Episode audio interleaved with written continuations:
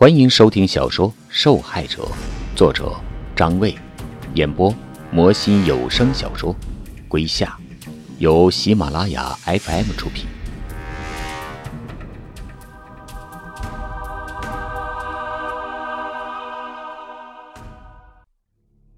第六十一集，达子单手捏住女人的胳膊，问马路：“哎，你怎么在这儿？先别问我了。”怎么回事？这女人谁呀？你让她自己说吧。女人抬抬胳膊，哼。达子不屑一顾，转过脸来说：“她叫王宇慧文，是罪犯王小志的姐姐。”女人开始还保持着风度，听到这话，脸色一下阴沉下来。请你放尊重一点，王小志不是罪犯。达子脸上青一块紫一块。请你也放尊重点什么叫不是罪犯？我们警察查案都是靠证据的。那证据呢？自称王宇慧文的女人丝毫不示弱，她冷冷地看着达子。这，这个是我们警察的事儿。达子怎么说也是见过世面的刑警队长，此刻却被一个女人噎得说话都结巴了。还好，就在僵持的时候，刘从言赶到了。刘从言比达子还是显得沉稳得多。你就是王小志的姐姐，心里在想，这就是当年大名鼎鼎的天才学生，少年科技大的保送生。王宇慧文看看刘从言，你是谁？达子在一边介绍道：“这是我们的老队长，当年这个案子就是他侦办的。”王宇慧文白了一眼刘从言。先前被达子挑起来的怒火还没有减退。这么说，就是你把我弟弟错投到监狱里去的？刘从言皱皱眉头，因为楼下的动静惊醒了不少居民，楼里亮起了灯，指不准有多少人正躲在窗帘后面看热闹。有什么事儿，咱们回去说。你要是有什么意见，也可以回去再提。毕竟那是二十年前的案子了。那时候我们水平也有限，但起码是掌握了一点证据才敢抓人的，否则像话吗？岂不是成土匪了？刘从言咳嗽了一记，接着说：“ 再说，你母亲当年也签过字的，自始至终我们都没把你弟弟关进监狱，只不过是收容在精神康复院而已。你弟弟……”有时候确实不同于常人，你是知道的。我想，你离开中国已久，国内的政策想必有点生疏。原则上，我们肯定是不会冤枉一个好人，但也绝对不会放过一个坏人的。听着刘从言的解释，王宇慧文才算渐渐平静了下来。看到对方的表现，刘从言想，这个女人还是很有素养的，说。现在也该我问问你了，大半夜的，你到这儿来干什么？警官，我回自己家难道不可以吗？王宇慧文回答道：“ 当然可以。”刘从言想了一下，觉得没必要兜圈子。不过有一件事儿，你可能还不知道：当年我们怀疑你弟弟用了一些非常怪异的手法杀人了，但就在不久之前。发现了一具尸体，死者的死法和十八年前你弟弟的案子一模一样。王宇慧文愣了一愣，看上去他似乎毫不知情。动静闹得越来越大，居民楼里亮起的灯也越来越多，有好几个喜欢看热闹的糙汉穿着睡衣走出了家门，探头探脑。有个胆子大的中年人慢慢的靠近过来。哎，出什么事了？没事没事警察例行调查呢。啊！达子过去挥挥手，把那人赶走了。刘从言有点担忧，他压低着嗓子：“王小姐，咱们有什么事儿，还是回去说。”王宇慧文问：“我为什么要跟你们回去？”刘从言说：“王小姐，坦率的说：“我们对你来此的目的很是怀疑。”他干脆直接的说了。王宇慧文皱皱眉：“很怀疑，什么意思？”刘从言不说话。过去的几年里，省里时不时的会派一些专家下来做培训，讲解最新的刑侦科学以及案例分析。书上说，很多变态杀手都有家族遗传，基因占有很大的犯罪诱因。王小志的嫌疑没有排除，既然他无法作案，那么和他有相同血脉的王宇慧文自然也不能排除嫌疑了。王宇慧文一下子还没明白过来，他左右望望，发现达子和另外两个警察正把他围在中央，顿时就反应过来了：“你们不会怀疑是我干的吧？”“怀疑不怀疑的，不是我们说的算，证据说的算。”刘从言声音不大，但是很强硬。王宇慧文不说话：“走吧，不要以为你是美国人，我就不敢靠你。”达子的话被刘从言打住了。刘从言接着说：“所以，请你回去协助调查。如果能够证明你的清白，我们自然不会为难你。”王宇慧文看看刘从言，然后跟着他们一起离开了老电厂。回到公安局，为了不让气氛过于僵硬。刘从言没有选择在审讯室和王宇慧文交谈，而是把他带进了会议室。王宇慧文坐在对面闭目养神，刘从言暂时也没有干扰他，而是看着他的一沓证件，上面都是英文，刘从言看不懂。一个新进来的大学生在一旁悄悄地咬着他的耳朵跟翻译。护照没问题。这也应该是工作证。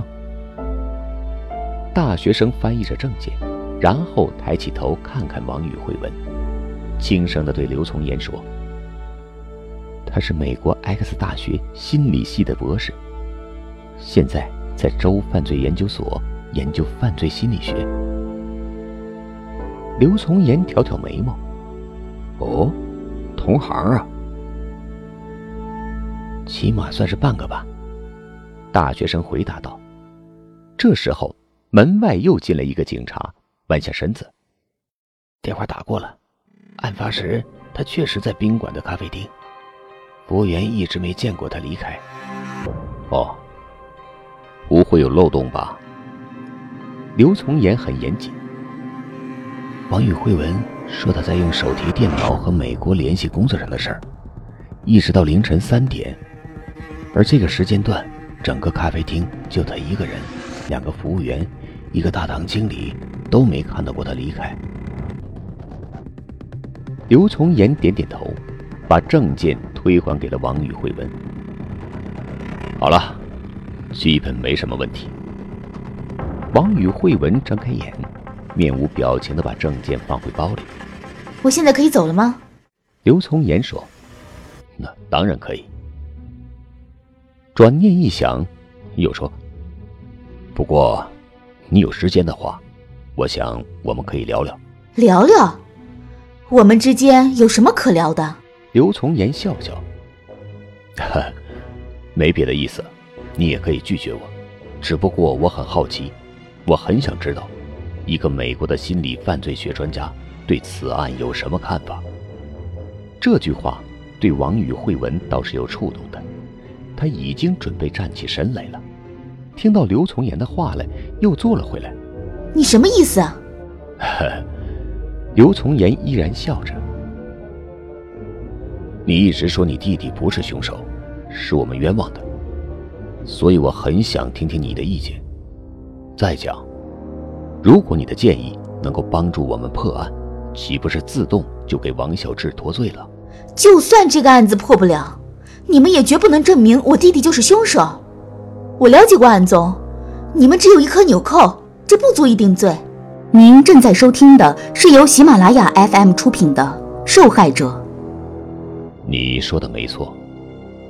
刘从言站起身来，走到饮水机边上，给王宇慧文倒了一杯茶，又强调了一遍：“我们没有给他定罪，只是收容，就是因为证据不足。但不够否认的是，刘从言突然严肃起来。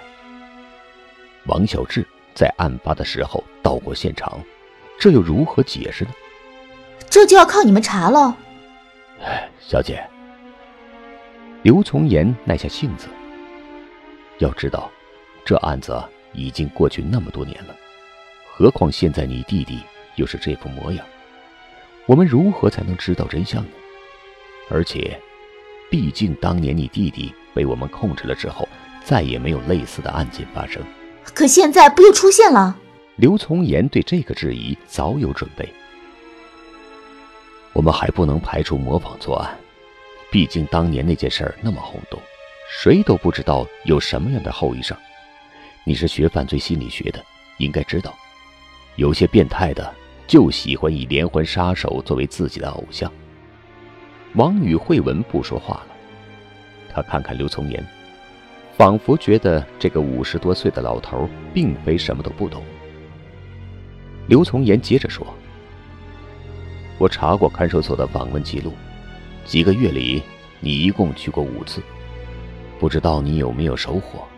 你弟弟到过现场，如果他能够明确的告诉我们，他去那儿究竟干过什么，看到过什么，才是最大的线索。王宇慧文眨眨眼，像在琢磨着其中的含义，想了一会儿，说道：“我弟弟现在只会说三句话，我了解过他的病历，以他这样脑子受到严重撞击的病人，能够陈述出来的一定是很重要的信息。”刘从言希望听到的就是专家的此类分析，他问道：“那你觉得这三句话代表什么呢？”我不知道。王宇慧文坦率地说。刘从言又笑了笑，不过还是有点失望。两人谈话的时候，达子本来也要参与的，但他不喜欢这个女人，生怕聊着聊着又争起来，所以一直都和马路堵在门外听。要说刘从言的水平就是比他高，三言两语就把事态稳定下来，而且还似乎聊得挺起劲儿。马路在边上也听到了，这案子因为和杨东事件是同一时间发生的，所以之前就有所耳闻，只不过现在更详细。马路有点奇怪，十八年来，王小志案和杨东事件一直没有意外发生。可偏偏自己到了 S 城没多久，又出了凶杀案。达子，你知不知道，那楼下面一直坐着个老头啊，是个算命的。马路问道。算命的。达子挠挠脑袋。哦，他想起来了。你说的是翟老头吧？是不是脑袋有点秃，瘦瘦的，高高的？就是他，哦，我当是谁呢？这事儿我知道。当年有很多人都以为他就是杨东呢，两个人长得确实有点像。自从那事儿发生后没多久，他就蹲点儿在那儿了吧？都好多年了，好多年了。马路吃了一惊，不仅因为达子说话的内容，而且还因为他轻描淡写的语气。那你们也不管管？管？管什么？他不偷又不抢，只是坐在路边，总不能说他堵塞交通吧？那几年出了那么多事儿，就他妈神神叨叨的。那女孩的尸体到现在还没找着。他看看四周，压低嗓子，说实话，我都觉得吓人。别说管，只要别出事儿。我就谢天谢地了。那尸体当初是你们找的？我记得我跟你说过吧。我们走访了楼里的居民，也不可能一家家去搜。只要他们说没事儿，我们总不可能硬闯进去搜吧。然后我们又把公共场所搜了一遍，什么都没发现。你觉得尸体去哪儿了呢？去哪儿了？要么就是给埋墙里了，要么就是里面哪个住户把尸体丢了，我也不知道。后面也没听人投诉，也就不了了之了。马路觉得这事儿初听不太合理，但要真是直接处理这事儿的人来看，又不算不太靠谱。确实是这样，警察不可能老是盯着那些没出现危害后果案子不放，更何况杨东事件只是个意外。嗯，行了，那我知道了。马路拍拍达子的肩膀。这时候，刘从言和王宇慧文从会议室里出来。达子把身子侧在一边，送走了那个女人。刘从言又回到了会议室的门口。师傅，你真行，还是你能镇住那女人。达子称赞道：“去，别贫。”刘从言的脸色不是很好看。我那是先对付对付他。咱们很有可能当年真的是抓错人了。哦，嗯。达子一愣。您刚刚不是还说模仿作案吗？刘从言看看他，你刚刚离开了，还没来得及看陈明泽的尸检报告。法医说，一些细节，包括缝制狗尾巴的线头、打结方式，和当年一模一样。这个，可不是随随便便就能模仿得了的。此话一出，一下子安静下来。刘从言往前厅走，达子跟在后面。那现在怎么办呢？怎么办？查呗。他来到前厅，想转到后面的档案室，再把当年的案宗翻出来看看。前面值班的警察看见刘从言，叫了一声：“哎，刘队，您女婿刚刚送汤来了。”他拎着一个保暖饭盒出来。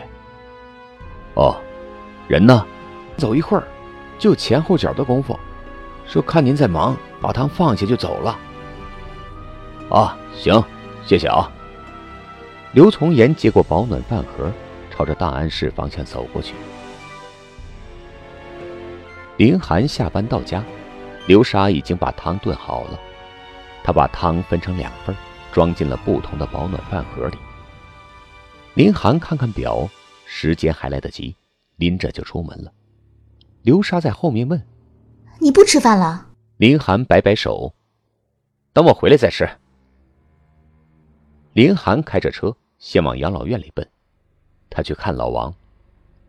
老王老了，手脚不灵活，无法自理。他的一双儿女在外地，难得回来一次，老王只能住到养老院里。刚住院那会儿。林寒拉着老王的手说：“王老师，从今以后你就把我当儿子用，有啥事你就使唤我。”老王中过风，嘴角斜着，流着哈喇子，死死地捏着林寒，口齿不清地说了一句：“谢谢谢你。”林寒眼泪一下子就下来了。林寒活得爱憎分明，为啥把老王当亲人？就是因为老王冒着下雨在省师范大学替他送过礼，因为他在八里河劳教的时候，老王坐了四小时的长途车给他送过月饼。当年省里的等奖通知和公安局的拘留证几乎是同时到林寒手上的。林寒的亲生父母还没怎么样呢，老王已经瘫坐在地上了。现在一想起这件事就难受，但是不后悔。王小志的那一脚要是不踹，林寒一辈子都不安心，所以说命运总是扑朔迷离，不用太计较，也不用太惧怕。要不是偶遇王小志，没准林寒就去北京了。去了北京，就不可能和刘莎结婚了。听众朋友，本集播讲完毕，感谢您的收听。